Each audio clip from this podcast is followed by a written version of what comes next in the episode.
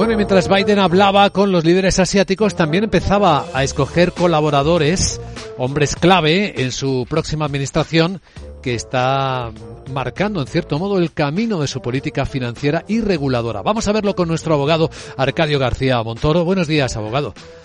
Buenos días, Luis Vicente. ¿De qué hablamos?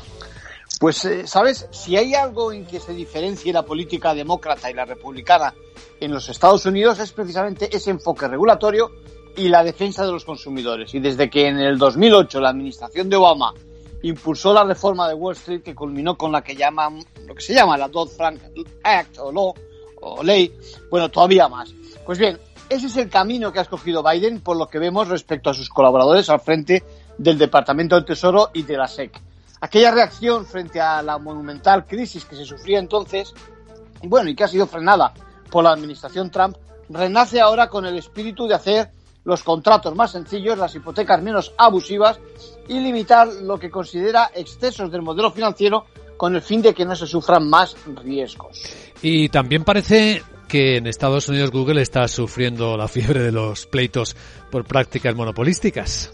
Pues sí, porque a, los problemas de Amazon, la renaciente política de la Unión Europea, se suman ahora esas novedades, en este caso de Google, que discute sobre esas conductas sobre la competencia monopolísticas relacionadas con el conocido sistema operativo Android en la tienda.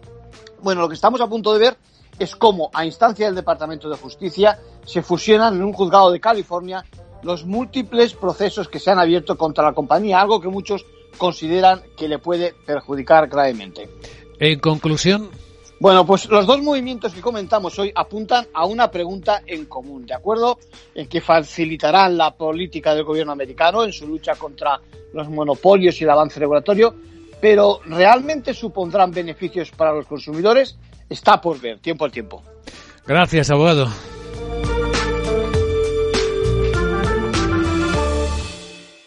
¿Todavía paga comisiones por las acciones?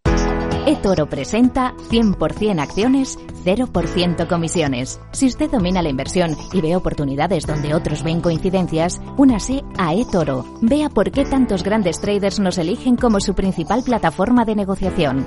eToro, 100% acciones, 0% comisiones.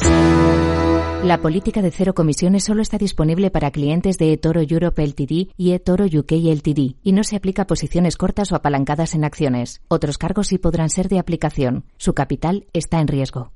Capital Radio, la genuina radio económica.